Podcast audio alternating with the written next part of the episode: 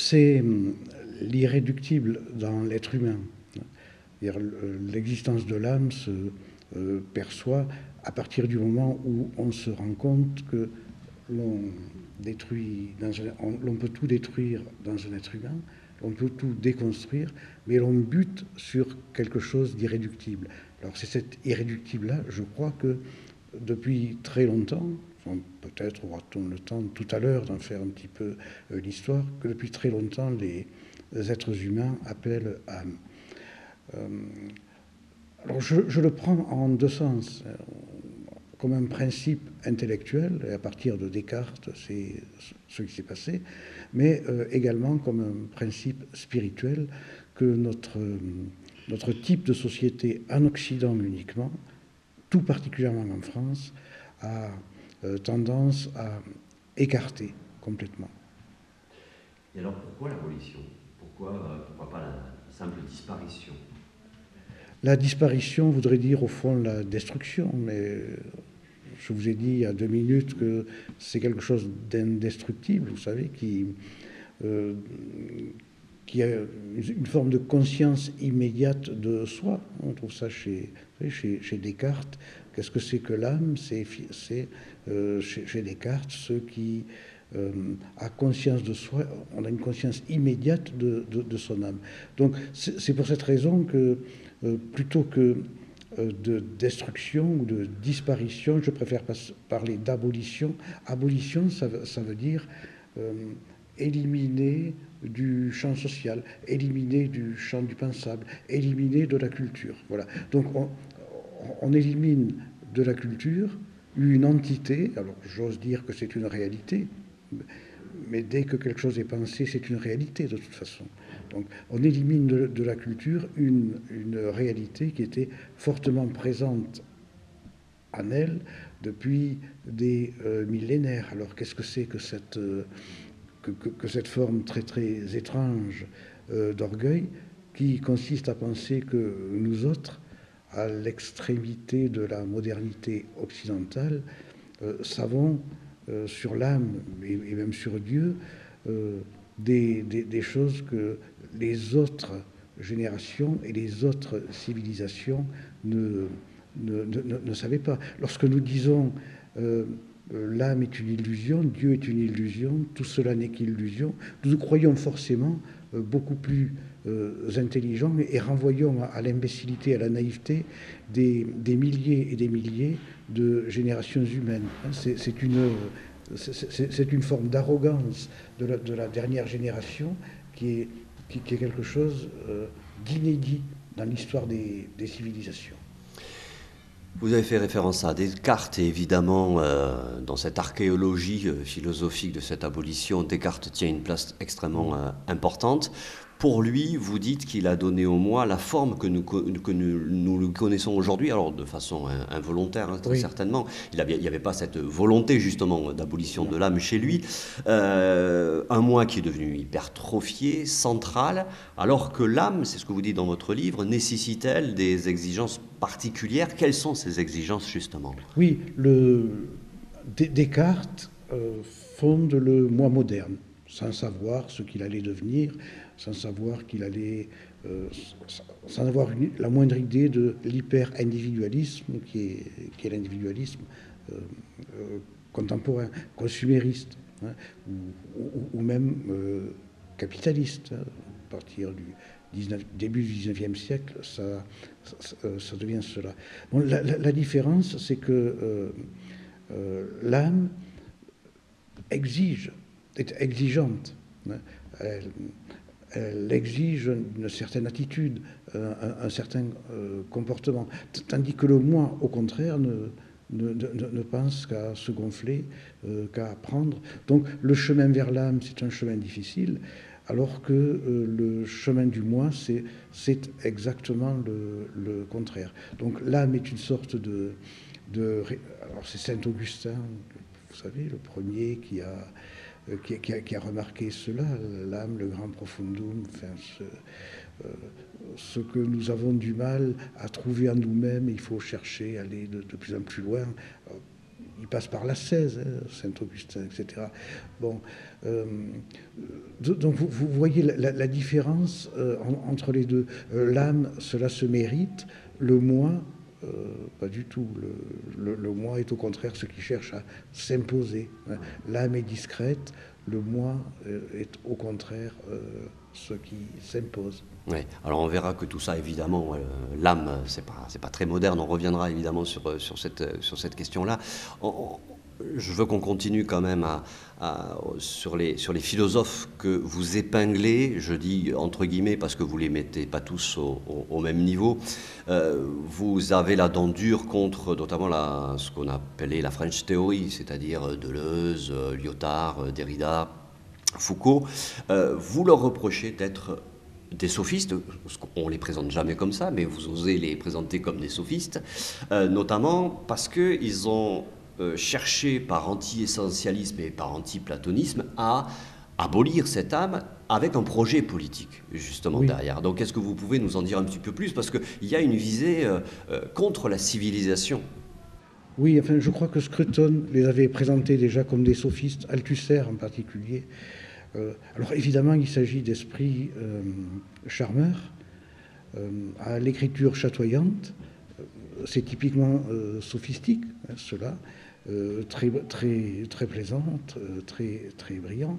Mais derrière leur démarche de, de déconstruction, lorsqu'on les lit de près, on, trouve euh, un, projet politique, et dans ce projet politique, on, remarque une, haine de soi, une haine de l'Occident, euh, tout particulièrement, qui est quelque chose, je trouve, de, maladif, de, pathologique. Alors j'ai euh, épluché les ouvrages de nombreux de, ces auteurs, et on trouve par exemple chez Jean-François Lyotard un, auteur que j'aime bien par ailleurs.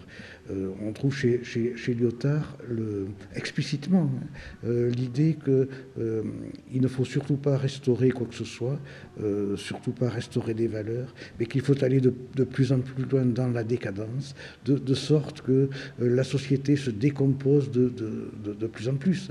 Allons de plus en plus loin dans la décadence, dit Lyotard dans un livre où il se montre très euh, compréhensif, un peu plus compréhensif avec les brigades rouges.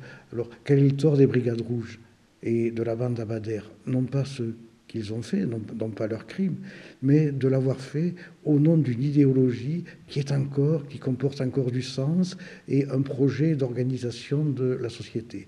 Donc, si vous voulez, euh, Lyotard approuve euh, les brigades rouges et la bande Abadère pour leurs actions, parce qu'elles euh, sont dissolvantes de la société, mais les désapprouvent parce que c'est encore, euh, c'est le, marxisme dur, hein, c'est-à-dire la métaphysique. C'est encore la métaphysique. Voilà. Alors j'ai pris l'exemple de Lyotard, mais on pourrait en prendre beaucoup d'autres, celui de Deleuze par exemple, ou, même des textes de, de euh, Derrida, dans, lequel, dans lesquels Derrida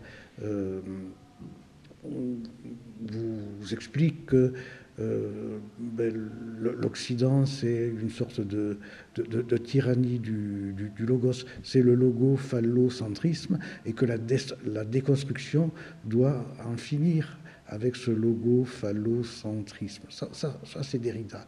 Alors ça a sans doute un impact sur aujourd'hui le, wokisme, mais je ne suis pas certain, parce, que euh, ces, ces, intellectuels étaient euh, des, des, personnes à, l'intelligence, et, plus que l'intelligence très raffinée.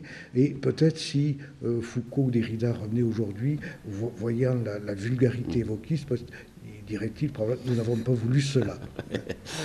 oui, certainement, il n'y avait pas cette, volonté-là. Mais en tout cas, c'est une des conséquences. Il y a une autre conséquence aussi, euh, c'est la, notion, euh, et vous le montrez bien, votre analyse le montre bien, et de façon, d'ailleurs très déconstructiviste presque, euh, c'est la notion de vérité. nous avons hérité de ces philosophes d'une passion pour le concept. ce concept, on le trouve aujourd'hui partout et aussi du débat sur tout. Et donc d'une forme de, relativisme. En gros, tout se vaut et tout peut être débattu. Euh, ça aussi, ça vient de l'abolition de l'âme. Oui, c'est-à-dire pour pouvoir abolir l'âme, euh, il faut détruire son, biotope. Euh, mais derrière l'abolition de l'âme, il y a l'abolition de l'homme hein, qui se profile. Foucault avait parlé. Il faut détruire son biotope, et, son biotope, c'est avant tout la notion d'essence et la, notion de vérité. D'où euh, l'anti-essentialisme, qui est devenu quelque chose d'obligatoire à partir de la fin de la Seconde Guerre mondiale, et euh, l'idée, par exemple, de, Gilles Deleuze, euh, qu'est-ce que c'est que la philosophie? Voilà, la philosophie, c'est la création de concepts. Autrement dit, c'est un art parmi les autres, et Deleuze disant explicitement dans Qu'est-ce que la philosophie? Dit, mais l'important en philosophie, c'est pas du tout la, vérité, ce qui est important, c'est l'intéressant. Voilà on est dans l'esthétique, hein. on est dans la, une vision esthétique sur, la philosophie, autrement dit quelque chose qui fait disparaître la vérité. Or, je, continue de, de, croire euh, ou, de penser euh, que depuis Platon, en fait, l'affaire de la philosophie, c'est la vérité. C'est aussi une, des, visions du monde, des choses comme ça. Euh, c'est-à-dire toute tout, toute chose que la que, la postmodernité, la French Theory liquide. Et, Platon disait, philosopher, c'est aussi sauver son âme. Oui, c'est aussi sauver son âme, bien sûr. C'est le soin de l'âme. La, philosophie. Euh, Patochka a repris cela dans son grand livre sur l'Europe. Hein, la philosophie, c'est le soin de l'âme. Alors vous êtes aussi euh, pas tendre avec euh, Rousseau, avec Marx, mais aussi avec Nietzsche. Et on en a parlé juste avant qu'on commence cet entretien. ce qui est marrant, c'est qu'actuellement sort un livre, celui de Michel Onfray, euh, qui lui est issu euh, de, la gauche euh, libertaire. Vous, vous êtes plutôt issu de, la gauche marxiste. Et son livre raconte l'histoire de l'âme occidentale, et ça s'appelle Anima, et il porte un sous-titre bien visible, Vie et mort de l'âme. Pourtant, donc, je le disais, il se dit nietzschéen de gauche. Euh, qu'est-ce qui explique qu'une personnalité comme Michel Onfray, ou que vous-même d'ailleurs, qui été très, euh, très influencé pour le coup par Nietzsche, euh, en soit arrivé à défendre l'âme? Alors, je n'ai pas encore lu ce livre de, de Michel Onfray. Il est dans une, une, démarche personnelle. Alors, ce, qui, est particulier, c'est qu'il euh, n'est pas le seul. Alors, c'est peut-être une démarche assez proche de celle que je, que je, développe dans ce livre, aussi celle de Sonia Mabrouk. Hein. Euh, et, donc, c'est sans doute.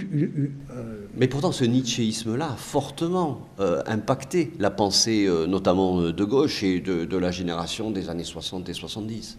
Mais c'est une trahison. Alors il y a une trahison de Nietzsche. Vous voyez, il y a eu un Nietzsche d'extrême gauche, euh, Deleuze, Klosowski, euh, d'autres, mais euh, ça va. si l'on fait de Nietzsche un auteur d'extrême gauche, c'est-à-dire on, ne prend plus au sérieux, on ne lit plus ce, que Nietzsche dit vraiment lui-même. Il y a eu des lectures d'extrême droite de Nietzsche, des lectures centristes, ainsi, de suite. Bon, en fait, qu'est-ce qui est arrivé avec Nietzsche, c'est la, lecture généalogique de toute chose et euh, la mécompréhension euh, qui est venue de cette lecture généalogique, euh, ça, a été de, de, fragiliser, de, de, condamner même certaines réalités parce que elles étaient en relation, enfin lecture généalogique, je veux dire la généalogie comme dans la généalogie de la morale, euh, euh, psychologique, à, l'intérieur des individus. Euh, c'est-à-dire, lorsque Nietzsche explique la notion, le développement des notions de bon, de mauvais, de, bien, de mal, voilà, il explique par les, pulsions des individus. Hein. il explique par l'histoire instinctuelle des personnes. Alors, le sophisme, qui peut euh, venir de là, c'est puisque euh, les notions de vérité, de bien, de mal, d'essence, de Dieu, etc., complaisent à des instincts, des, pulsions humaines, à des besoins humains, par exemple les besoins de consolation, de, protection, alors ces notions sont fausses. Voilà.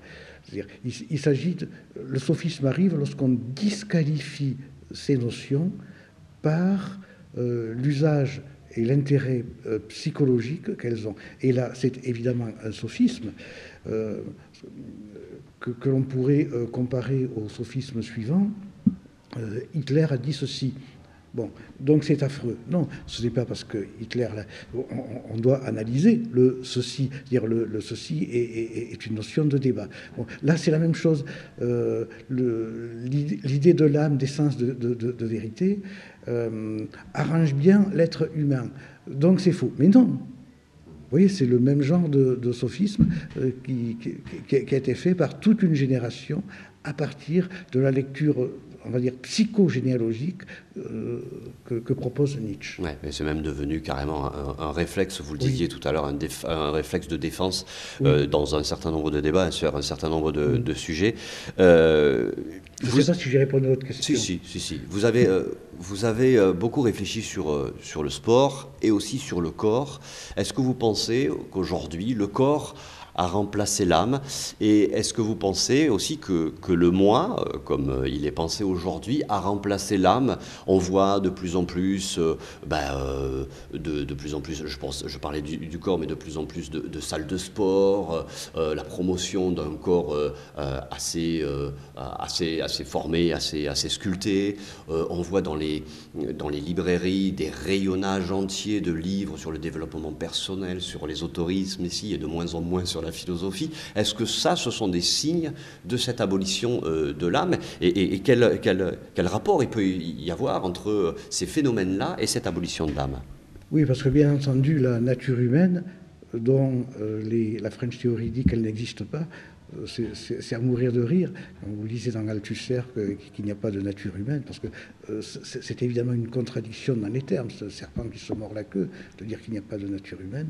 parce que la nature humaine a, horreur du vide.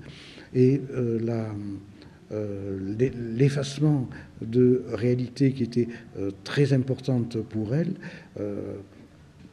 engendre des remplacements dans, la plupart des, sociétés, y compris la nôtre jusqu'à une date très récente, ce qui était important, c'était euh, l'âme. Voilà. Et euh, la, vie était euh, organisée autour de cela. Mais l'âme ayant disparu, on, remplace l'affairement, oui, on va parler d'affairement au fond. On remplace l'affairement, le, le, par l'affairement autour du corps, du moi, voilà. Mais c'est un, moi euh, vide, hein, qui n'a aucune espérance euh, transcendante.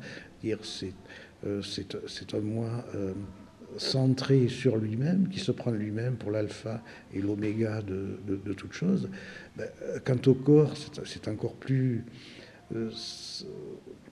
c'est encore plus inconsistant de, de, centrer l'existence sur le corps parce que euh, ben, le corps se détériore peu à peu. Hein. Euh, il, vieillit et puis euh, ensuite il disparaît complètement. Mais il y a une alternative, c'est le transhumanisme, puisque ce corps qui se détruit aujourd'hui, il y a le, transhumanisme qui nous est proposé l'homme est le fruit, vous venez de le dire, de, lui-même. Donc derrière cette évolution, il y a la question de la science et de la technique. Vous l'évoquez aussi dans votre livre, et notamment vous rendez un, bel hommage à, Bernano sur, euh, sur ce sujet.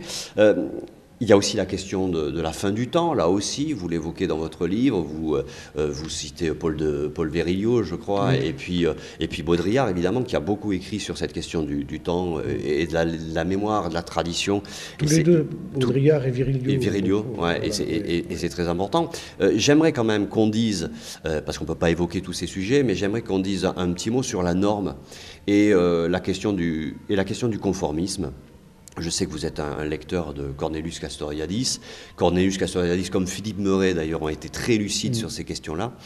Euh, on vit depuis euh, les années 60 euh, dans un monde qui se croit libre et qui se croit rebelle. or, on a le sentiment, et on, le perçoit de plus en plus, qu'il n'y a rien de plus conformiste aujourd'hui que cette mentalité qui veut se croire libre et qui veut se croire rebelle. Ça, ça participe aussi de l'abolition de l'âme. Oui, on la voit, cette mentalité, on la voit tous les jours dans la publicité la, publicité, c'est quand même le, reflet de, tout cela. Alors, finalement, c'est la, contemplation de la, publicité qui m'a ouvert à, cette idée-là. Que, à, faire l'éloge de la norme. Parce que vous faites voilà, voilà.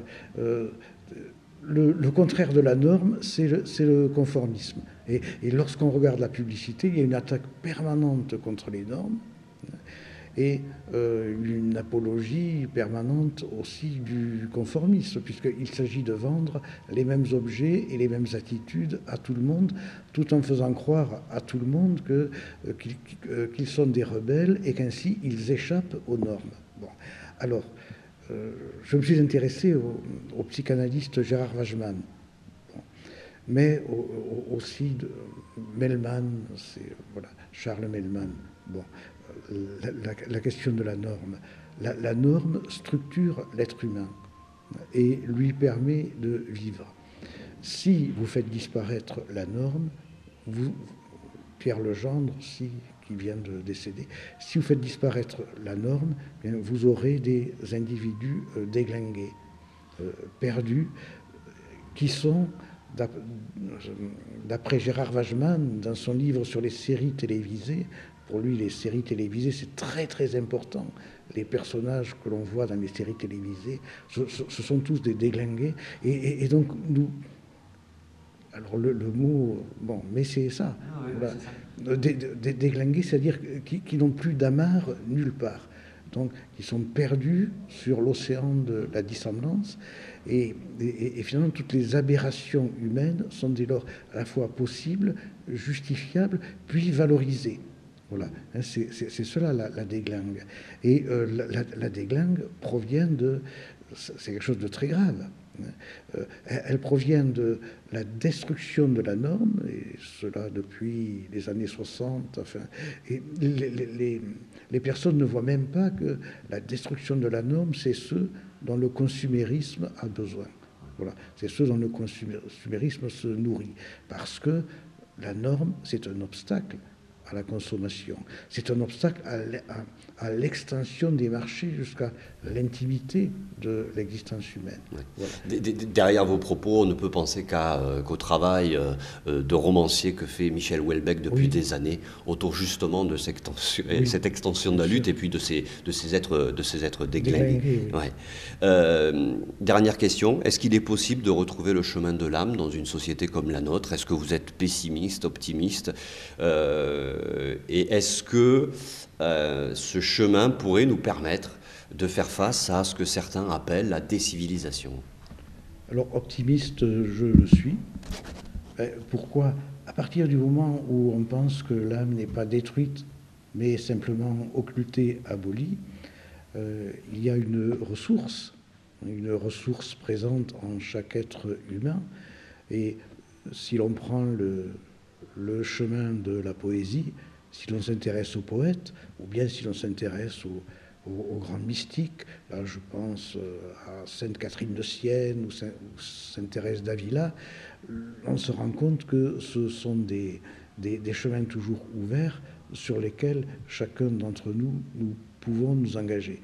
Donc, ce que je veux dire par là, c'est que, euh, évidemment, euh,